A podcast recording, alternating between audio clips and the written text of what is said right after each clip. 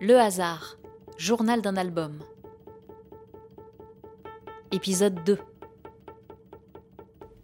Jour 2, 3 juillet, Kervirou. Dans la maison de vacances où je suis, il y a, comme dans beaucoup de ce genre de maisons, une armoire avec des jeux. Et notamment, il y a des boîtes de puzzles. On a le ciel ici, mais sur un 500 pièces, ça reste quand même accessible. D'une manière générale, c'est ce genre de puzzle que je vous conseille personnellement euh, si vous débutez. Après, si vous vous sentez euh, de vous lancer directement dans un 1500 pièces avec plusieurs zones monochromes, euh, go Mais je pense quand même que pour se mettre le pied à l'étrier, un petit 500 pièces bien contrasté, bien coloré, c'est l'idéal. J'ai déjà écrit un texte pour un spectacle de théâtre où j'avouais un peu honteusement ma passion pour le puzzle. C'était un genre de confession où je me défendais d'adorer ça, le puzzle étant vu souvent comme un truc un peu chiant, un peu vieux. Moi je pense pas du tout. Je pense que c'est un truc très stimulant qui laisse beaucoup de place à la rêverie, qui en tout cas à titre personnel m'aide à me fixer, à me poser, et c'est souvent très fécond en termes d'inspiration. Comme les promenades, les puzzles m'aident beaucoup à écrire. Cela dit, je ne fais pas des puzzles pour trouver des idées de chansons. Je fais des puzzles parce que j'aime ça. Mais souvent, ça me met dans un état de rêverie très propice à la création.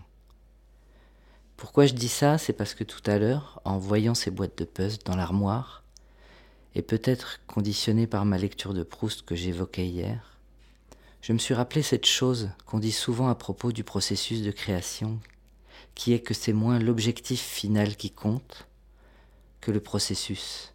C'est moins l'achèvement de l'œuvre qui compte que le chemin qu'on a emprunté pour y arriver. Et souvent ce qu'on raconte à travers les œuvres qu'on crée, c'est ce chemin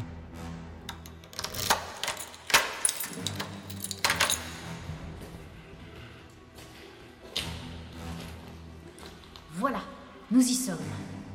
Tonnerre de Brest. Quel bric-à-brac. Tiens, une statue de Saint Jean l'Évangéliste. Nous sommes sûrement dans une ancienne chapelle. C'est bizarre. Je me demande si... Quoi? Eh bien, que se passe-t-il, Tintin Qu'avez-vous? Hurrah Regardez la statue La croix de l'aigle Rappelez-vous, capitaine, les mots sur le parchemin. Et resplendira la croix de l'aigle. Eh bien, la voilà Sapristi Mais vous avez raison, Tintin Et là, regardez, au pied de la statue, ce globe terrestre. Juste au point indiqué sur les parchemins, c'est l'île où nous sommes allés, pensant y trouver le trésor. Mais on dirait que c'est un bouton qui actionne. Sapristi L'île s'enfonce. Le globe s'ouvre. Le, trésor de Rackham le Rouge. Ah, nous l'avons enfin trouvé.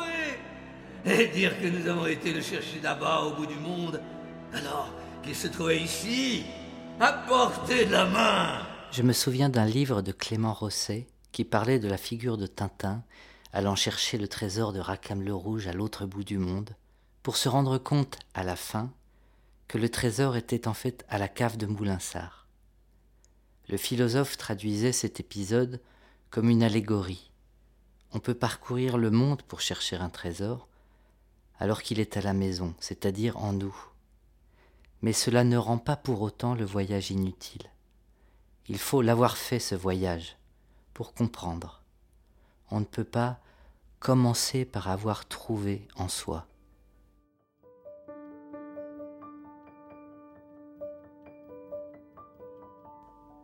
Clément Rosset, Le réel, traité de l'idiotie. Bref, ne cherchez pas le réel ailleurs qu'ici et maintenant, car il est ici et maintenant, seulement ici et maintenant. Mais si l'on ne veut pas du réel, il est préférable, en effet, de regarder ailleurs, d'aller voir ce qui se passe sous le tapis, ou en Amérique du Sud, ou dans la mer des Caraïbes, n'importe où, pourvu qu'on soit assuré de n'y jamais rien trouver. Car on n'y trouvera jamais rien d'autre que ce qu'on y cherchait réellement, c'est-à-dire précisément rien. Pourquoi je pense à ça par rapport au puzzle? C'est que dans cette activité-là, on sait dès le début que l'objectif n'a aucun intérêt. Puisqu'évidemment, l'objectif, c'est de refaire l'image initiale qu'on peut voir sur la boîte. Donc l'intérêt du puzzle, ce n'est pas de finir le puzzle, c'est le temps qu'on va passer à le finir. Ce qui compte, c'est le chemin, pas le résultat. Sinon, autant regarder la boîte et pas faire le puzzle. Et je me dis que ce qui serait formidable, ce serait d'arriver à écrire quelque chose, en l'occurrence pour moi des chansons, un album, comme on ferait un puzzle. C'est-à-dire en étant totalement dégagé de l'objectif final. Mais le problème, c'est que quand on écrit cet album, ces chansons, on ne connaît pas l'image finale, on n'a pas la boîte avec la photo dessus. Et c'est ça qui nous empêche d'être totalement libérés de cette idée d'objectif. Bon, mais réflexion faite, c'est peut-être mieux comme ça. Commencer un tableau, une aventure dont on ne sait où elle vous conduira. L'intérêt pour l'artiste serait faible s'il le savait par avance précisément, s'il devait exécuter un tableau qui au préalable serait entièrement fait dans son esprit. Rien de tel. L'artiste est attelé avec le hasard. Ce n'est pas une danse à danser seul, mais à deux. Le hasard est de la partie. Jean Dubuffet.